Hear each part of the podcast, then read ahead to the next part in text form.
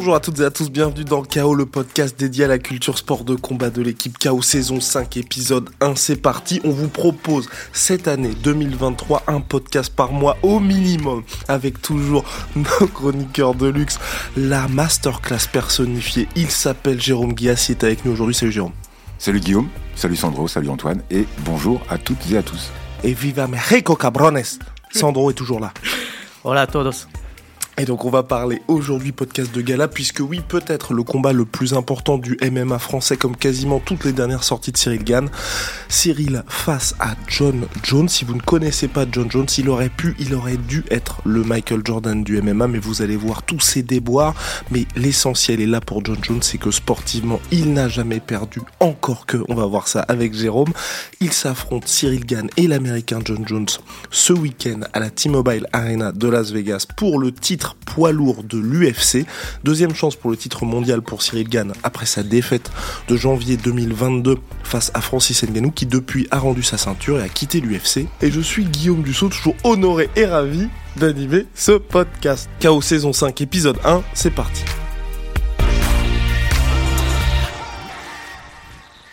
Alors messieurs, premier sujet, on va parler de Cyril. Cyril gagne une seule défaite en carrière qui a commencé, vous le savez, on le sait tous désormais, extrêmement tardivement. Une question néanmoins, c'est qu'il y a eu sa première guerre véritablement lors de l'UFC Paris en septembre dernier face à Tai Tuivasa. Il a pour la première fois été amené au tapis, il s'est relevé, il a vaincu son adversaire par TKO, son adversaire qui était revenu trois mois seulement plus tard et qui lui euh, n'avait pas complètement recouvré de ses blessures et a perdu en moins d'une minute. Cyril s'était cassé la main en septembre, il revient cinq mois après l'UFC Paris contre quelqu'un qui n'a jamais perdu, quelqu'un qui est prêt à tout véritablement pour gagner. Jérôme, est-ce que c'est pas un retour un peu précipité, surtout que le combat a été officialisé en janvier, mi-janvier seulement? C'est une bonne question déjà. Écoute, euh, ça fait cinq mois depuis qu'il s'est euh, cassé la main. Apparemment, l'opération s'est très bien passée. Il a recouvré assez rapidement euh, toutes ses facultés. Je lui ai posé la question. Il me dit que sa main va très bien. Il a aucune aucune gêne, aucune aucune piqûre, aucune aiguille quand il quand il frappe, même fort. Euh, après cinq mois dans un cadre normal, c'est pas trop tôt pour disputer un, combat. La seule inconnue, c'est peut-être effectivement sa main et peut-être le manque de préparation pour un pour le camp d'entraînement face à un tel adversaire, moi, ça me paraît, euh, ça me paraît cohérent de revenir, euh, de revenir euh, cinq mois après l'UFC Paris-Bercy. Et Sandro, on se souvient de la rivalité John Jones-Daniel Cormier. Daniel Cormier, lutteur d'exception, qui avait l'habitude d'emmener ses adversaires en eau profonde et avait eu un face-à-face, une interview face-à-face qui avait été organisée par l'UFC où Daniel Cormier lui expliquait à John Jones, je suis prêt à mourir pour te battre. Et John Jones qui lui répondait, bah, sois prêt parce qu'il va falloir au moins ça pour espérer t'imposer. Et finalement, on le sait tous, Daniel Cormier s'était incliné face à John Jones la première fois par décision unanime, deuxième fois battu par KO au deuxième round. La question, c'est que Cyril, qui mine de rien voit le sport, le MMA comme un travail à part entière, c'est pas sa passion. Est-ce qu'il a le mental pour battre quelqu'un comme John Jones? Oui, je pense qu'il a le, mental pour battre un, combattant comme John Jones. Euh, depuis euh, le début de sa carrière à l'UFC, on, prend un peu euh, Cyril test par test et en fait, à chaque fois, il a plutôt passé les tests avec brio et et là, en fait, depuis quelque temps, euh, il, a franchi un cap parce que c'est plus euh, des adversaires, euh, on va dire un peu traditionnels où il partait à peu près favori. Là maintenant, il a vraiment la crème de la crème en face de lui. on l'a vu face à Tai tu l'as dit, c'était un, c'était un énorme test parce que pour la première fois de sa carrière, il est allé au tapis, il s'est relevé. Même lui, hein, pendant ce, cet événement, il a dit que voilà, il avait énormément appris parce que euh, aller au tapis pour la première fois, voilà, c'était un sentiment qu'il avait jamais connu. Euh, je pense qu'il a le mental pour ça. Il s'est remis aussi de cette défaite face à Nganou euh, en battant Tuivasa à Paris où il y avait une pression énorme. Hein. Il était la tête d'affiche de cet événement pour la première de l'UFC en France, donc. Euh, pour l'instant, depuis le début, on va dire, de sa carrière à Cyril, il a jamais montré euh, de, de, de, faille mentale. Après, c'est un combattant qui est extrêmement euh, détendu, euh, c'est naturel chez lui. C'est pas, il joue pas un jeu, il est comme ça, il est naturel. Il prend les choses un petit peu à la cool, mais euh, faut pas prendre ça comme euh, quelque chose, euh, comme s'il n'était pas sérieux. Il est très sérieux. C'est juste que lui, sa préparation, il est, on va dire, un peu plus cool que les autres, un peu moins dans la pression. Alors, c'est tout à fait vrai. Euh, c'est pas sa passion à la base. Le MMA, il a découvert super tard. Euh, il a même confié que John Jones, avant qu'il commence le MMA, il savait pas qui c'était, il le connaissait pas. Euh, le mental, il a prouvé déjà qu'il avait un énorme mental face à Ngannou. Il n'y a pas beaucoup de combattants qui ont tenu 5 rounds, euh, qui étaient à deux doigts de, de battre Francis euh, sur, sur tous les plans. Euh, il l'a prouvé aussi face à Tuvasa, effectivement, où il a montré un nouveau visage, un visage différent, un visage de guerrier.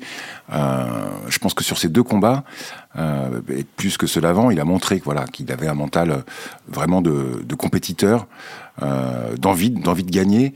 Euh, je suis pas sûr qu'il y ait, euh, qu'il y ait euh, un enjeu vraiment sur le côté mental entre John Jones qui, euh, qui a grandi euh, dans la lutte et qui a été champion à, à 23 ans, et, euh, et Cyril. Voilà, je pense que ça se jouera pas là-dessus, à mon sens. Et messieurs, quel Cyril Gann peut battre John Jones? Et a-t-on déjà vu un Cyril Gann à l'UFC capable de battre John Jones? Et est-ce que vous avez un game plan en tête? Sandro Un game plan, c'est c'est toujours très difficile de s'improviser euh, coach euh, d'un- combattant, mais est-ce qu'on a déjà vu euh, un Cyril qui est capable de battre John Jones? Je pense que oui, parce que euh, même si depuis, depuis quelques années on sent une progression constante chez, chez, Cyril, il, a, il a toutes les armes pour. Je pense qu'on on va développer ça un petit peu avec Jérôme un petit peu plus tard, mais, mais moi je pense qu'il n'y a, a pas vraiment de je, suis pas sûr qu'il faut changer de stratégie ou qu'il faut changer de visage parce que c'est John Jones. Euh, on va parler de lui aussi, c'est un, sacré client, ça c'est sûr. Mais euh, je ne pense pas que, Cyril ait besoin euh, de changer tout son jeu ou de changer toute son approche du combat parce que c'est John Jones. Je ne pense pas. Je pense qu'on a vu deux Cyril Gann capables de battre John Jones. Le premier, pardon, face à Francis Ngannou, et le deuxième face à Tai Tuivasa. L'idée, vraiment, je pense, c'est de mixer ces deux combats. Il a fait des erreurs, euh, notamment au sol, face à, face à. Il a fait des erreurs euh, face à Tuivasa euh, debout. Voilà. Si il combine les deux visages qu'on a vus dans ces combats où il a maîtrisé et il a pris l'avantage, je pense que voilà, on a le, la synthèse d'un Cyril Gann qui peut battre John Jones. Et le game plan, bah, ça sera touché sans être touché, hein, comme d'habitude, pour, euh, Bonne pour, gestion de la distance pour aussi. Cyril. Et puis il devra surtout bien défendre la lutte de Jones. Voilà, Ouais, ça sera la clé. Et je pense aussi, donc là c'est un petit peu plus réservé aux connaisseurs, puisqu'un combat qui a- dont on a un petit peu moins entendu parler, mais je pense que le combat Islam Makhachev contre Alexander Volkanovski a donné des idées au camp euh, Cyril Gann, parce que c'est vrai qu'on avait d'un côté euh, une vraie opposition de style avec Alexander Volkanovski qui était très bon debout, de l'autre Islam Makhachev le lutteur, et finalement celui qui était le meilleur debout a réussi à tenir la dragée haute face à, celui qui apparaît comme un véritable épouvantail de cette catégorie. Face à Francis Jérôme, comme tu l'as dit, euh, donc Cyril a gagné les deux premiers rounds debout. Il perd ensuite les trois derniers. Le cinquième est extrêmement serré. Mais globalement, ce que les gens ont retenu, c'est qu'il avait perdu sur sa lutte. Là, un peu plus d'un an après, face à quelqu'un, parce que Francis n'était pas réputé pour sa lutte avant ce combat-là, face à quelqu'un qui, au début de sa carrière, mine de rien, se servait énormément de sa lutte, qui a expliqué, qu'il l'a dit très clairement, que chez les lourds, il va revenir au John Jones jeune qui mettait l'accent sur sa lutte, parce que forcément, quand vous êtes face à des poids lourds, il y a quand même beaucoup plus de chances de se faire mettre KO. Est-ce que Cyril a ce qu'il faut pour tenir, et surtout tenir 5 rounds? Parce que moi, je pense qu'il peut tenir, mais je me dis 2-3 rounds. Après, forcément, on ralentit un petit peu. En cardio, je pense qu'il peut tenir, même en, même en subissant la lutte de, de Jones. Alors, John Jones, c'est effectivement un lutteur. Il a commencé dans la cave de chez ses parents euh, avec ses frères, parce que son, leur père était, lutteur et euh, les entraînait chaque jour après l'école dans le, sous-basement de, la maison. Donc, c'est quelque chose qu'il connaît. Euh, il est très très fort. Il va sans doute euh, essayer d'axer le, combat là-dessus. D'ailleurs, il a déclaré que ça sera pas un combat de kickboxing. hein. C'était bien à la direction de, en direction de, Cyril pour bien lui, voilà, pour bien le, prévenir que ça allait pas rester debout tout le temps. Et pour répondre plus clairement à ta question, oui, je pense qu'il peut euh, résister euh, deux rounds, trois rounds, euh, peut-être cinq, mais surtout je pense pas que on va voir un combat qui, sera ex- exclusivement au sol. Je pense que Cyril va pouvoir tenir la distance et s'il défend bien, s'il défend bien la takedown, il peut aussi reprendre de la distance. Euh, voilà, je pense que ça va aller au sol, remonter, redescendre. Euh, je, vois pas John Jones euh, maîtriser euh, 5 rounds Cyril. Oui, ce qu'il faut surtout pas, c'est ne pas rester au sol comme si c'était passé face à Francis, où Francis avait seulement contrôlé, mais c'est ce qui permet de remporter les rounds. Moi, je suis un, peu plus dubitatif que, que Jérôme, parce qu'en en fait, faut bien comprendre une chose. Euh, Francis Ngannou a sorti une espèce d'arme secrète totalement inattendue, euh, en sortant, euh, donc en, en, axant le combat sur la lutte face à Cyril Gann. faut pas oublier que Francis n'a jamais été un, lutteur euh, reconnu. Euh, il a sorti cette arme-là qui a, un peu déboussolé euh, Cyril. Là, c'est pas pareil. On parle de John Jones. tous, enfin, la plupart de son, de son arsenal est basé sur sa lutte. Là, c'est quand même un autre client pour moi vu comment Cyril s'est débrouillé face à Francis, a eu beaucoup de mal à contrer euh, la lutte euh, de Nganou. Euh, j'ai un peu peur sur certains sur sur certains aspects du combat face à Jones, parce que Jones, en fait, il faut savoir que moi, je suis désolé, mais s'il l'emmène au sol, je pense que ça va être très compliqué de se relever. Par contre. À mon avis, c'est un des meilleurs dans ce domaine-là. Quand il t'emmène au sol, c'est souvent c'est pour y rester et pour te finaliser derrière avec une soumission. Entièrement, entièrement d'accord, surtout que on l'a vu par le passé, John Jones, que ce soit lors de la revanche contre Alexander Gustafsson, où ça avait été un premier combat très compliqué pour lui. La revanche, il attend patiemment l'ouverture pour la mise au sol. Au troisième round, et directement ensuite, il y a le ground and pound qui suit, finalisation. Après, juste une chose sur Jones, après je te laisse Jérôme, promis. Euh, c'est juste qu'en fait, Jones au sol a toujours un temps d'avance sur ses adversaires. Et ça, c'est très important, parce qu'en fait, euh, Cyril a sûrement bossé euh, l'anti-lutte à fond, et c'est normal, vu ce qui s'est passé face à Nganou. Contre Tuivasa, bah, il n'y a pas eu besoin parce que Tuivasa est pas du tout un lutteur, est plutôt un striker, aime bien frapper. Donc ça, c'était plutôt, euh, c'était plutôt un bon point pour Cyril euh, à Bercy. Par contre, là, euh, Jones a toujours un temps d'avance. Et c'est même c'est des petites fractions de secondes, mais en fait, c'est-à-dire que s'il a deux, trois coups d'avance sur Cyril, qui va peut-être pour Cyril, c'est moins naturel de lutter. Donc, s'il met trop de temps à se dire est-ce que je dois me mettre comme ça, est-ce que je dois mettre comme ça, est-ce que je dois faire ça, mettre ma main là, Jones, lui, il va pas perdre son temps parce qu'il a l'habitude, c'est naturel pour lui. Donc il y a vraiment un risque. Il faut surtout pas que le combat aille au sol, je pense, pour, euh, pour Cyril Gann. Vraiment. Alors, quand tu dis que tout l'arsenal de John Jones est basé sur la lutte, je suis pas complètement d'accord. Une partie. Sur, plein de combats, on l'a vu striker énormément. Moi, ça fait longtemps que je l'ai pas vu lutter véritablement, euh, Jones. Donc je suis curieux de voir comment il peut lutter euh, chez les lourds. Il vient des, des, des lourds légers faut le rappeler. Voilà, c'est l'inconnu, c'est ça. C'est est-ce qu'il a encore la lutte qu'il pouvait avoir à ses débuts? Et je pense qu'il faut, euh, il faut que le, il faut que Cyril puisse être capable d'aller au sol. Effectivement, donc le combat, de toute façon, ira au sol et euh, Cyril devra euh, contrer la lutte de Jones et, et pouvoir se relever. Le combat ira au sol de toute façon. C'est impossible. Le combat ira au sol. Je pense c'est impossible qu'il y ait 5 rounds. Je pense aussi que le combat ira au sol. debout, c'est pas possible. Comme si c'est passé du contre Volkanovski et Islam Makhachev où on peut repousser, mais à un moment donné, on va se faire attraper. La question, c'est qu'est-ce qui se passe à ce moment-là? Après, après, euh, on verra. On va pas, on va pas faire 12 euh, 000 pronos sur ça. Est-ce que ça va aller au sol ou pas Il y a de fortes chances que ça aille au sol, évidemment, parce que euh, Jones est un est un maître des amenés au sol. Hein, et, il suffit de lui laisser un tout petit peu d'espace. Franchement, meilleur que lui dans l'histoire du MMA, je pense qu'il y a que Khabib à ce niveau-là, Nurmagomedov. Mais sinon, pour les emmener au sol, il a toujours été, c'est un crack. Mais en fait, euh, contre Nganou, on disait ouais, il va falloir que Cyril fasse attention, il risque de prendre, euh, il risque de prendre des pains. Bon, il en a pas pris tant que ça. Cyril, attention, c'est un, combattant hyper surprenant. Là, effectivement, il va affronter un, combattant qui, qui maîtrise l'art de la lutte la seule chose que je dis, c'est qu'il y a des positions en lutte qui sont difficilement défendables face à John Jones. Si euh, il l'emmène au sol, mais qu'il n'a pas une position dominante, c'est-à-dire qu'il se retrouve dans une position où il peut euh, finaliser avec une soumission ou euh, faire du ground and pound, c'est-à-dire de, le, bombarder de, coups de, de de poing ou de, ou de coups de coude. Moi, je pense que s'il est dans cette situation-là, là, ça sera vraiment très compliqué. Après, pour le reste. Je pense qu'il faut surtout pas que, que Jones prenne le dos de, ah de Cyril. Bah voilà, parce que ça, c'est une position dominante, évidemment. S'il est dans une position dominante. dans une autre position, il peut, euh, il peut surprendre et s'en sortir. Mais euh, voilà, la clé, si vraiment, je pense que si Jones prend le dos de Cyril, euh, c'est fini, quoi. Oui, il y, a personne à l'UFC qui a autant un instinct de tueur que John Jones. Ça, je pense que tout le monde est d'accord, parce que ce soit les combats contre Daniel Cormier, les combats contre Lyoto Machida, et même aussi, c'est ça qui est, qui est, le plus impressionnant avec John Jones, c'est sa capacité à traverser des moments difficiles, que ce soit contre Chael Sonnen où il se pète l'orteil, contre Vitor Belfort où il est pris en clé de bras et tout le monde se dit son bras est en train de casser, bah, le gars n'abandonne pas. Même contre Gustafsson, hein, où il est dans le premier combat où il est en difficulté après avoir pris une série de coups. Hein, c'est et il abandonne jamais, tout simplement. C'est un, un warrior. Et par rapport à ça, est-ce que vous pensez qu'on doit avoir un Cyril Gann avec plus de vis pour ce combat-là? Parce que c'est vrai que moi j'ai l'impression que jusqu'à présent, même le combat contre Francis, euh, il y avait toujours beaucoup de respect dans les adversaires de Cyril. De temps en temps, ambiance plutôt bon enfant comme avec Taitu Vaza.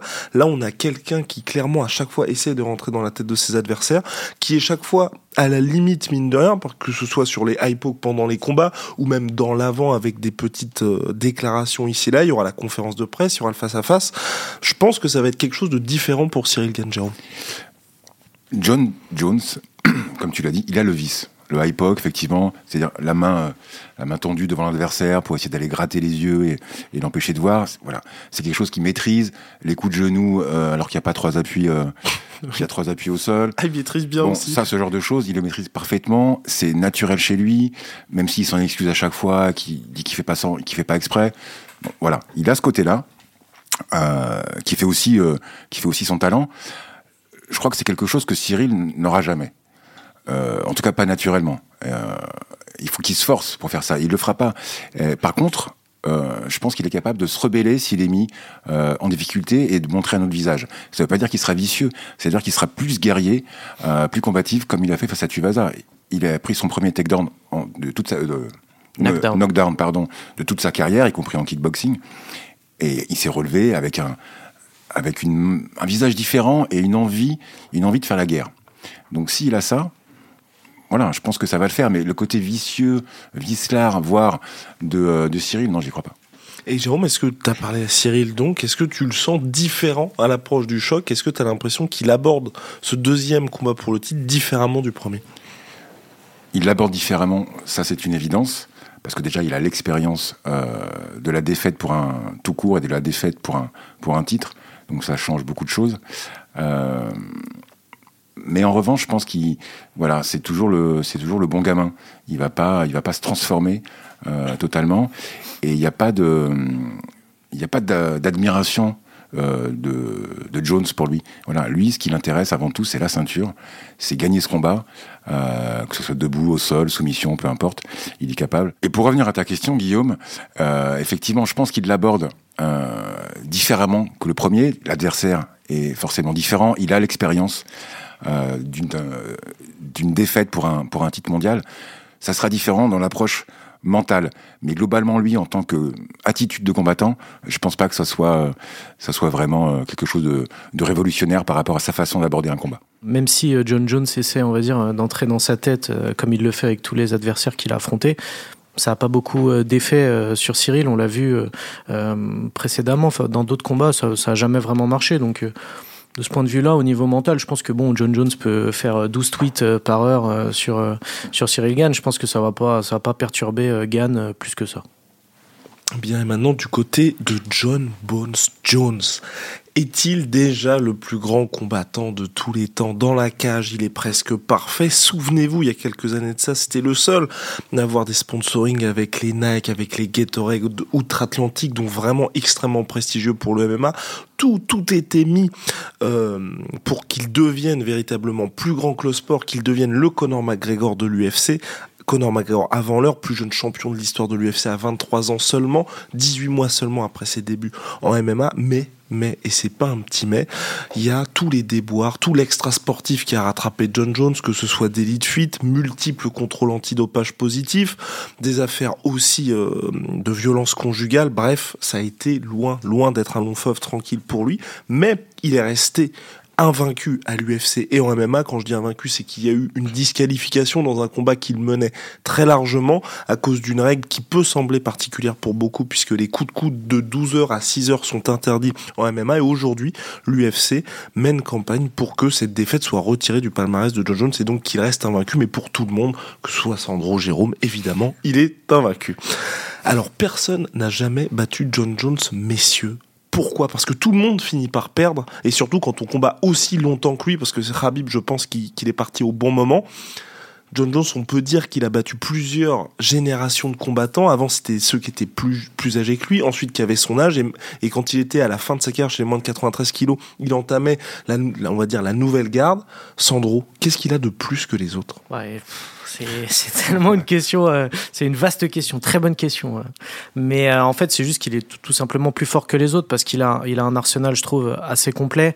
Alors, je pense qu'on en reparlera un petit peu après, mais euh, c'est peut-être pas le meilleur striker de l'histoire, hein, ça c'est clair. Mais par contre, c'est un bijou de technicité. c'est un lutteur d'exception dans les déplacements. on n'en parle pas souvent parce que ça c'est très technique, mais dans les déplacements, c'est vraiment incroyable. Il a toujours euh, je parlais tout à l'heure d'avoir un temps d'avance euh, en lutte. Il a aussi souvent un temps d'avance dans les déplacements et c'est ça qui est impressionnant. C'est-à-dire que souvent en MMA, on parle de prendre le centre de la cage pour euh, pouvoir dicter les débats. Bah, en fait, à chaque fois que John Jones est dans l'octogone, c'est souvent lui qui est au centre de la cage. C'est lui qui dicte le rythme. C'est lui qui décide un petit peu comment va se dérouler le combat c'est pas euh, c'est assez marrant parce qu'on on, dit souvent que c'est le, le, le, plus grand euh, combattant de tous les temps et pourtant il a quelques petits défauts comme j'ai dit le, euh, le, le striking hein, le, le, pied point enfin plutôt le, le point hein, parce que il a des, des coups de pied assez impressionnants surtout Sandro c'est vrai qu'il a il a cette féroce soif de victoire je pense John Jones cette féroce soif de vaincre que personne d'autre n'a à l'UFC j'ai l'impression ce qu'il a de plus que les autres ce que les autres n'ont pas c'est que en fait c'est un artiste voilà, on fait du MMA, c'est les arts martiaux mixtes. Euh, et voilà, il a élevé euh, son sport vraiment au rang d'art. Euh, il est créatif, il est innovant, il a inventé des coups, il a inventé des techniques, il a des coups de pied d'arrêt que tout le monde a essayé de copier sans vraiment y parvenir. il y a ses coups de, ses coups de pied aussi obliques sur le genou. Enfin, il a une créativité en striking il est très fort en clinch. Assez phénoménal. Il est très fort au clinch. Il arrive très bien à saisir les bras. Il sort très vite avec les coudes. Je me souviens d'un combat contre Glover Teixeira où il enchaîne des séries de coudes euh, et ça passe. Euh, il est, Sandro l'a bien développé, je vais pas répéter, excellent au sol. Euh, il a aussi, comme tu l'as dit Guillaume, cette, cette envie de féroce de gagner à chaque fois, d'être le meilleur dans la cage. Et puis, il s'énerve jamais. Il est toujours calme même quand il est même quand il est dominé, il prend effectivement le centre, le centre de l'octogone. Il panique jamais. Il n'y a pas de, y a pas de signe d'agacement, d'énervement ou de, ou de panique. Et puis il a montré aussi qu'il avait un menton, notamment contre, contre Daniel Cormier. Euh, il a toutes les qualités de ce sport hein, qu'il a contribué, je pense, à, à révolutionner euh, et qu'il incarne en fait euh, le MMA moderne aujourd'hui. Et trois ans d'absence, messieurs, parce que son dernier combat remonte à février 2020. Défense de titre, moins de 93 kilos contre Dominique Reyes. Est-ce que c'est une bonne chose ou pas? Parce que beaucoup en parlent là de ces trois ans d'absence. C'est déjà une bonne chose de le revoir combattre. Euh, tout simplement. Euh, surtout après le dernier combat qu'il a livré contre Reyes, où il y a quand même eu euh, polémique pour savoir s'il avait vraiment gagné ce combat. Euh, non, euh, oui, oui, c'est évidemment c'est plutôt une bonne nouvelle pour lui. Par contre, c'est pas forcément un très bon signe. Rappelons quand même que ses derniers combats c'était en lourd léger. Là, il va faire donc euh, son premier combat chez les lourds face à un, un combattant, euh, la crème de la crème, Cyril Gann. Donc oui, il y a, y a, tellement d'interrogations autour de John Jones, la montée chez les lourds, hein, parce que de base, voilà, c'est quelqu'un qui hors combat fait fait entre entre 100 et 104 kilos, donc c'est assez léger hein, pour un pour un lourd.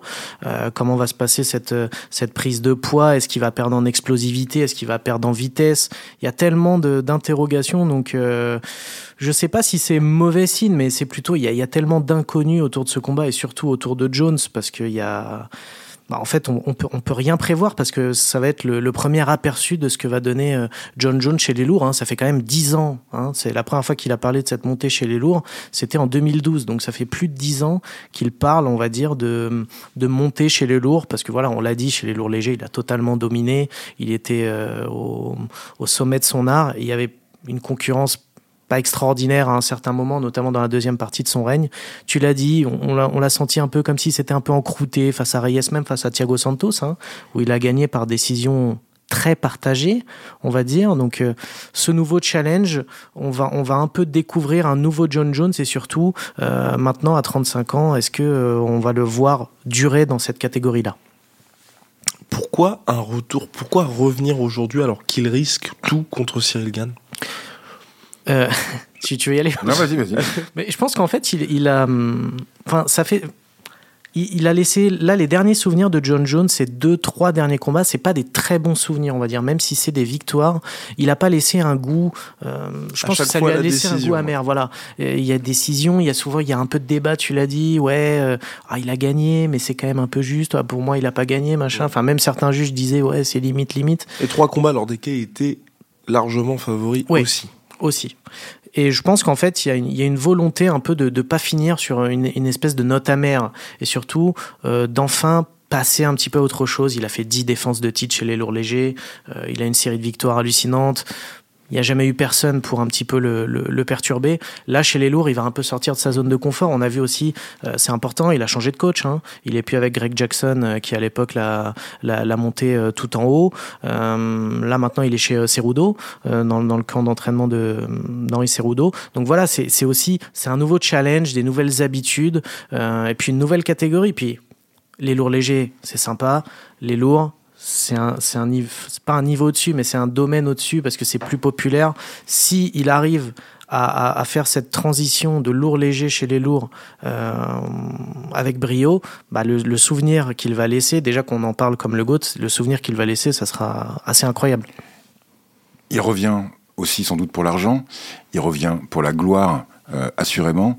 Euh, je pense qu'il avait aussi euh, des problèmes de négociation avec, euh, avec l'UFC, ce, qui a- ce qui a pris beaucoup de temps. Il voulait aussi prendre son temps pour, pour devenir un vrai lourd. On verra si c'est devenu un vrai lourd. Trois ans, c'est très long, effectivement, sans combattre. Quand on le voit, il est assez monstrueux. Sa transformation physique est assez impressionnante. Et puis, il veut prouver qu'il est, qu'il est le GOAT. Voilà. Ça fait des années euh, qu'il saoule à peu près la terre entière en disant que c'est lui, euh, c'est pas Nurmagomedov, c'est personne d'autre que lui. Euh, voilà, c'est son, sujet préféré. Et là, il veut prouver qu'en allant chercher un deuxième, un deuxième titre chez les lourds, il sera le, plus grand combattant de l'histoire. J'ai l'impression qu'il y a limite que ça qui l'intéresse. Il aimerait, il aimerait être aimé et reconnu comme le, comme le meilleur combattant. Il aimerait que tout le monde lui dise. Mais voilà, on a le droit de pas être d'accord avec avec ça. Et voilà, je crois que c'est une de ses motivations principales. Il retrouvera jamais euh, l'aura qu'il avait eu quand il était jeune, où effectivement il avait quasiment sa marque chez Nike. Euh, voilà, ça c'est terminé, c'est fini. Il a fait trop de trop d'erreurs. Il a voilà, euh, il a eu trop de déboires comme tu le disais. Il veut peut-être se- finir sur une bonne note. Après, combien de temps il pourra il pourra tenir? Ça c'est une autre question. Et est-ce qu'il risque vraiment tout face à Gann je sais pas si Gann il a pas plus à perdre finalement. John Jones, qu'est-ce qu'il a Il a plus grand chose à perdre? Pour moi, il il lui est pas, il est pas champion des lourds. Mais pour moi, il lui reste plus que ça, John Jones. Dans le sens où, et à mon avis, je pense c'est pour ça aussi qu'il qu'il tweet à tout va euh, quand il y a les Habib, quand il y a d'autres gars qui se rapprochent de ses records, parce qu'il a tout perdu. Enfin, quand on y pense, il a plus sa famille, il a plus son titre heavyweight, il a plus son camp d'entraînement de toujours. Là, aujourd'hui, c'est son statut avec gros astérisques parce qu'il y a eu les, les, les contrôles antidopage positifs, moi je pense qu'il lui reste vraiment plus que le sportif. Et le jour où il perd, comme un peu les Michael Jordan qui ont eu quelques petits problèmes, les Mike Tyson, tout ce qui, tout le passé va revenir. Je pense, à mon avis, c'est ça. Et que les gens oublient tout ce qui se passe tant qu'il bat tout le monde. Et ensuite, les gens diront, bah, effectivement, le il faisait trop la fête, il y avait la cocaïne, il y avait les violences, y avait, on mettra tout ça de côté, je pense. À mon avis. C'est ton avis. Bien, messieurs. Et donc, oui, à 35 ans, John Jones, donc désormais, ces trois dernières performances, ces trois dernières sorties, comme l'a dit Sandro très justement, elles ont été en demi-teinte très clairement. Faut quand même, il ne faut pas oublier que c'est vrai aussi que c'était des combats où il était largement favori, il n'y avait pas vraiment de motivation, il y avait, que certains évoquent un problème de motivation. Donc, est-ce qu'aujourd'hui, John, oui, Il était aussi favori de, des combats d'avant. oui, complètement, mais il y avait, il y avait ce côté, que ce soit contre Daniel Cormier ou contre Gustafsson, c'était personnel entre guillemets, c'était des combats qui lui tenaient à cœur. Il y a beaucoup de gens qui disent soit John Jones c'est sur le déclin, soit il y avait un problème de motivation. Pour toi, Jérôme, est-ce que on est sur un John Jones qui est sur la fin, mais quand je dis sur la fin, qui est loin de ses meilleures années, où on peut là aujourd'hui se dire le John Jones qu'on va avoir à l'UFC 285 contre Cyril Gann, ça peut être le meilleur John Jones? C'est assez difficile de répondre à cette question. Effectivement, euh, Sandro l'a très bien dit, il y a la grosse inconnue, trois ans sans combattre. C'est énorme hein, dans ce sport. Euh, effectivement, Jones l'a dit lui-même, il avait pu euh, cette motivation face à des adversaires qui rêvaient de l'affronter, ce sont ses propres mots. Euh, il avait pu euh, l'adrénaline et la peur qu'il pouvait éprouver avant d'affronter euh, quelqu'un, et il dit qu'il a envie de retrouver ça. Je sais pas si c'est euh, si c'est la fin pour lui ou si c'est le début d'une nouvelle histoire. 35 ans, ça commence à faire euh, à faire assez vieux, surtout quand on est dans le game depuis 15 ans. Euh, c'est difficile. En, en, tout cas, moi, j'ai hâte de le voir évoluer euh, dans cette catégorie, de voir s'il a encore euh, cet instinct de de combattant. J'ai très envie de voir ça, en tout cas. J'ai, j'ai, moi, j'ai envie d'y croire, en fait. J'ai envie de croire que il peut redevenir ce combattant ultime qu'il était face à des adversaires qu'il qu'il avait envie de dominer personnellement. Mais, mais, Jérôme, je vais te poser la question différemment. Combien de fois au cours de sa carrière, dans un gros combat, est-ce que John Jones t'a déçu? Ah bah, il m'a déçu. Euh, dans un gros combat? Ah, dans un gros combat. Ah oui. Un Donc tu combat. considères qu'Anthony Smith, c'est pas un gros combat? Bah non. Non, Moi, ni Thiago Santos ni Dominique en plus, Reyes du coup. Il a Bah failli alors se faire disqualifier face à Anthony Bah, zéro, Smith. alors. Euh, il m'a un peu déçu face à Gustafsson, le premier. Ce qui n'était pas un gros combat à l'époque. Ce qui n'était pas un gros combat à l'époque. Du coup, on, on s'est dit que la revanche allait être un énorme combat et, et ça l'a pas été du Ouais, tout non pour plus. le coup, le deuxième combat était un. Ah, face à Gustafsson, c'était à sens était un- unique. ouais, mais était un gros combat, était annoncé Oui. comme un gros combat. Et là, il a pas déçu parce qu'il l'a vraiment massacré. Ok, dans ce sens-là, d'accord. Les deux fois avec Cormier, pareil. Euh, dans ce Ah sens non, aussi, avec. Cormier, c'était des beaux combats. Ah oui, non, Ah mais oui, c'était oui. des Ah gros oui. combats, tu vois. Donc Des il, oui, a, il a pas déçu Il n'a parce pas que. déçu, non, c'est vrai. c'est vrai. Et idem pour. Alors on peut remonter aussi, mais quand il affronte euh, Shogun Machida, Rua, Shogun. Machida, Rashad Evans, c'est des- c'est des énormes combats à l'époque. Alors il est effectivement très jeune, mais jamais il déçoit. Euh, contre Rampage aussi, euh, c'est un rouleau compresseur. En fait, euh, à cette époque-là, dans ces gros combats, comme tu dis, euh, Guillaume, bah, il est juste injouable et surtout son game plan est tellement parfait que les autres finissent par, euh, par craquer mentalement, abandonnent parce que c'est trop compliqué, c'est- il est injouable. Et je vais dire que même dans les combats qui sont pas des gros combats, il me déçoit pas, en fait. sauf, sauf vraiment le dernier face à Reyes où j'ai été déçu. Ah. Mais même, même, Santos, hein, moi j'ai été assez déçu, moi. il, il sort toujours des quelques coups euh, incroyables, improbables, euh, auxquels on s'attend jamais. Ouais, parce que Et en fait, il vit sur ses acquis un peu. À, à- à cette période-là, là, Reyes, Santos, il vit un petit peu sur ses acquis. C'est-à-dire que il est évidemment plus fort. on sent qu'il est un peu ailleurs. Exactement. Mais, mais à chaque fois, moi j'ai toujours cette attente avant qu'il entre dans la cage. Je me dis qu'est-ce qui va se passer? Qu'est-ce qui va se passer avec ce gars? Il y a plein d'autres combattants, on sait, voilà, le game plan c'est toujours le même, on n'a pas trop de surprises. Et avec lui, il y a toujours ce, ce petit moment d'excitation. On se dit bon, qu'est-ce qu'il va nous inventer aujourd'hui? Exactement. Il promet, il nous a promis une montée chez les lourds depuis 2012, messieurs. Elle arrive là, dix ans après, une éternité en MMA. Est-ce que vous pensez que ça a été une question de carrure, une question d'adversaire potentiel chez les moins de 93 kilos? Pourquoi ça n'est pas arrivé avant, Sandro? Déjà, déjà, naturellement, c'est pas un poids lourd. C'est très Ouais, dur de changer de catégorie euh, de lourd léger à poids lourd quand on n'est pas euh, un poids lourd naturel. Tu l'as dit, euh, 104 kilos, ma- grand max quand il n'était pas euh, euh, en camp avant un combat.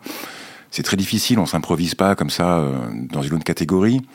Et puis, je pense qu'il était bien aussi en dans sa caté. Il avait quand même une belle rivalité avec Cormier qui se profilait parce que lui ne voulait pas combattre chez les lourds parce qu'il y avait son pote euh, euh, Velasquez.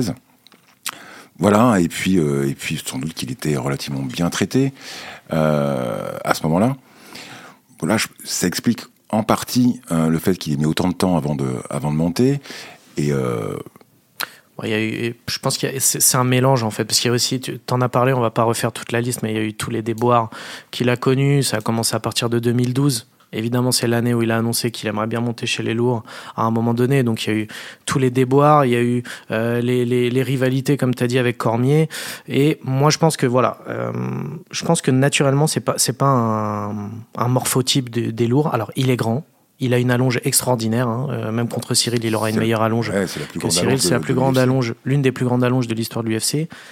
Mais en termes de poids, voilà, il, faut bien comprendre que euh, une explosivité à 94-95 kilos, c'est pas la même qu'une explosivité à 114 ou euh, à peu près. hein, il sera à peu près à ça parce que et encore, il affronte Cyril Gann qui est pas un lourd très lourd.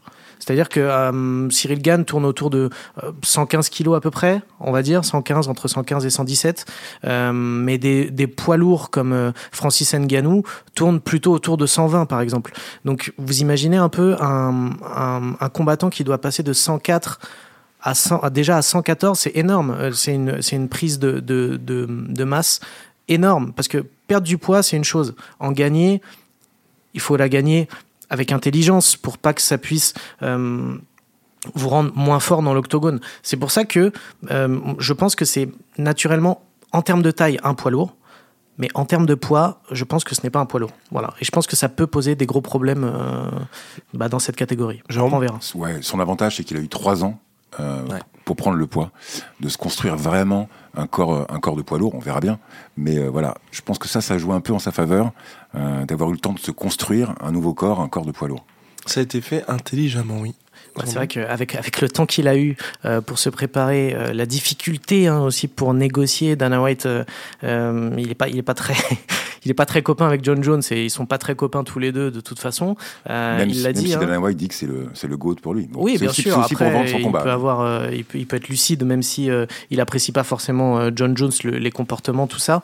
Mais en termes de négociation, ça a été dur. Il a refusé aussi plein d'adversaires. Hein. Il voulait absolument un adversaire, voilà, selon lui, qui était, à, on va dire, à sa, à, sa, main, à sa, à sa main exactement, et que c'était surtout, il n'y avait pas, il y avait pas, pas à avoir de combat avant le titre. Hein. C'était combat pour le titre avec un adversaire. D'ailleurs, il voulait plutôt Stipe Miocic au départ, qui n'était pas forcément disponible. Qui est plus vieux que lui, donc forcément. Aussi, mais je pense que quand tu disais ouais, euh, est-ce que euh, là c'est simple, s'il perd, euh, je pense qu'il a énormément à perdre là. là. Là, ça peut vite se retourner contre lui parce qu'avec le temps qu'il a eu, la difficulté dans la négociation, les adversaires, s'il gagne pas là, ça, peut être très vite euh, compliqué. Je pense aussi. Parce que pour Cyril, moi, c'est un combat qui clairement euh, est une opportunité parce que s'il perd, tout le monde a perdu contre John Jones, donc c'est pas grave.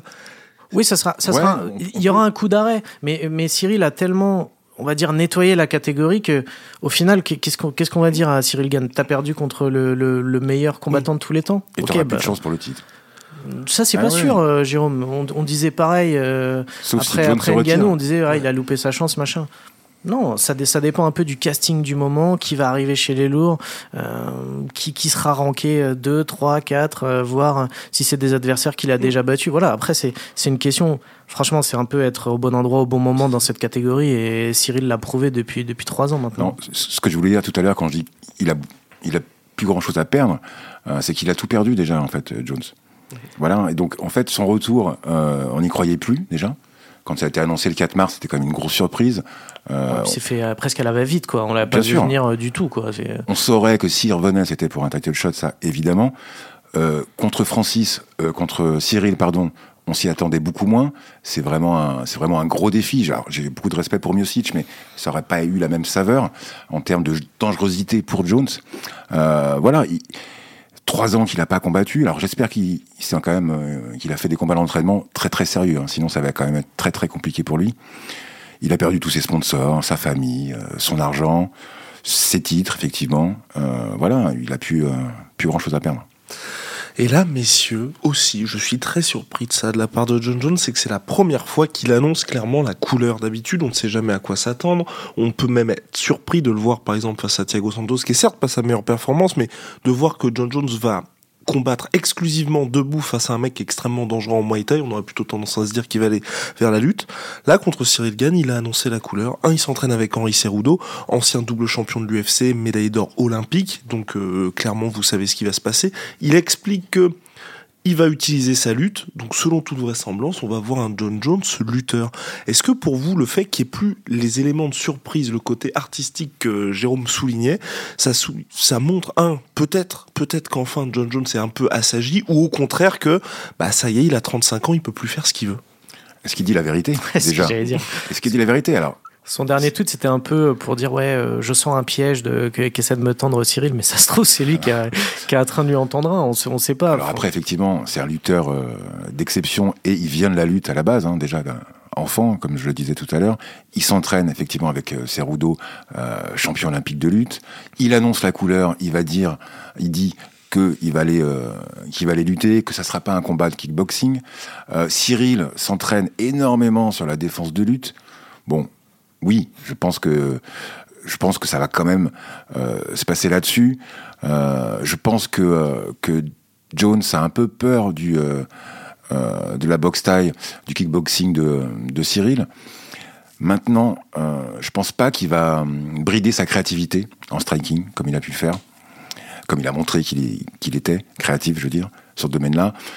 Et après, au niveau de l'âge, 35 ans, est-ce qu'il peut plus faire? Franchement, c'est très difficile. On l'a pas vu, on l'a vu s'entraîner. euh, comme disait Sandro tout à l'heure, on, on peut poster des vidéos de 20 secondes qu'on a montées quatre fois pour, pour, montrer que tout va bien. On sait pas, en fait. On sait pas.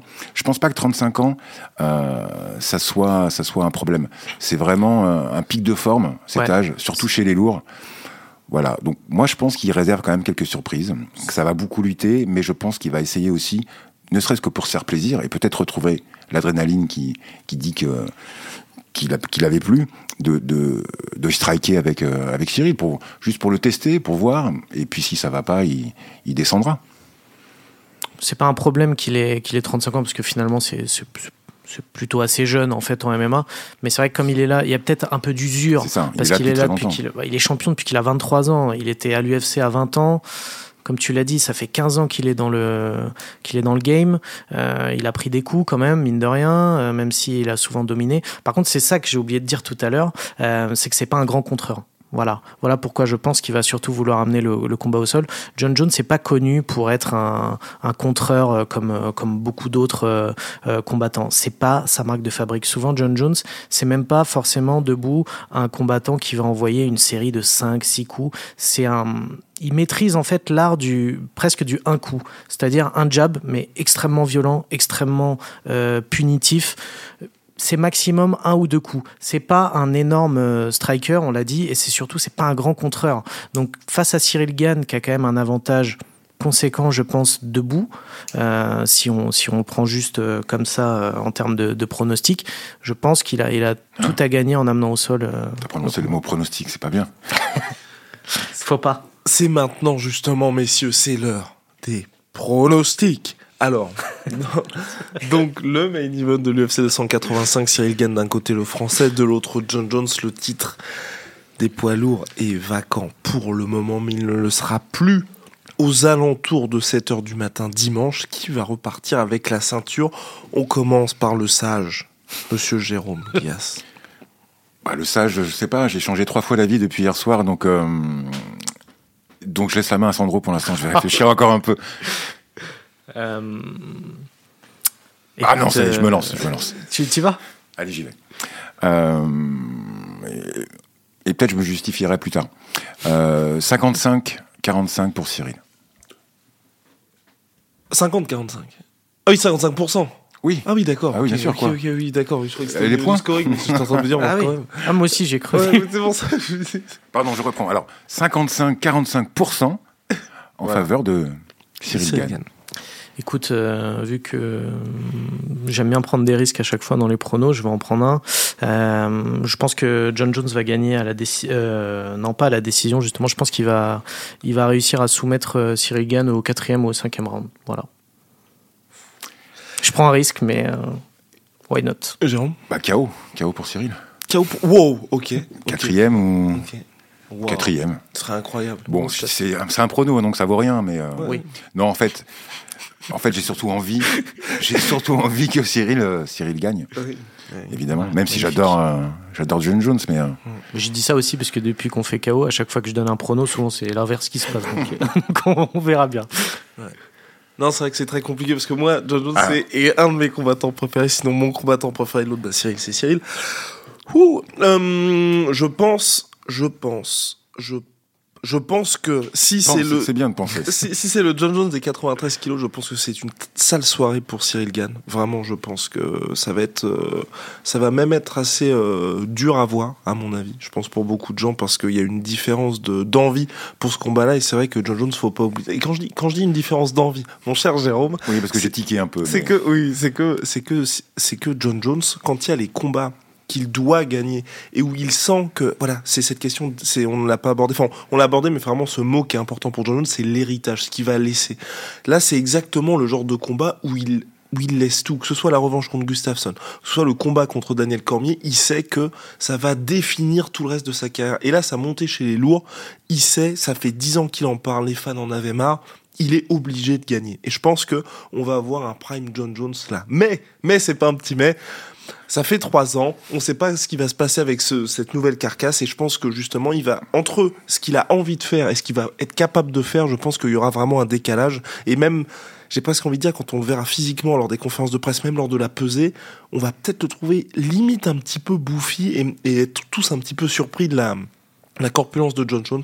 C'est pour ça que je vois une victoire de Cyril Gann par euh, décision unanime parce que je pense que personne, que je pense que Ah. personne sur la planète Et on ne- a envie de voir ça pour une, Ne- première fois. On a envie Ouais, de voir John Jones finir John Jones. par Gann. Voilà, c'est ça qu'on veut. Ce serait fou. ce, serait, ce serait complètement fou, mais je pense que personne peut finaliser John Jones. Donc je, je, je parie sur une victoire de Cyril Gann qui gagne. bah, C'est sûr. Enfin, personnellement, moi, je suis quasi sûr que Cyril Gann va gagner les deux premiers rounds et c'est après où pour moi il y a vraiment une question. Parce que je sais qu'il peut tenir.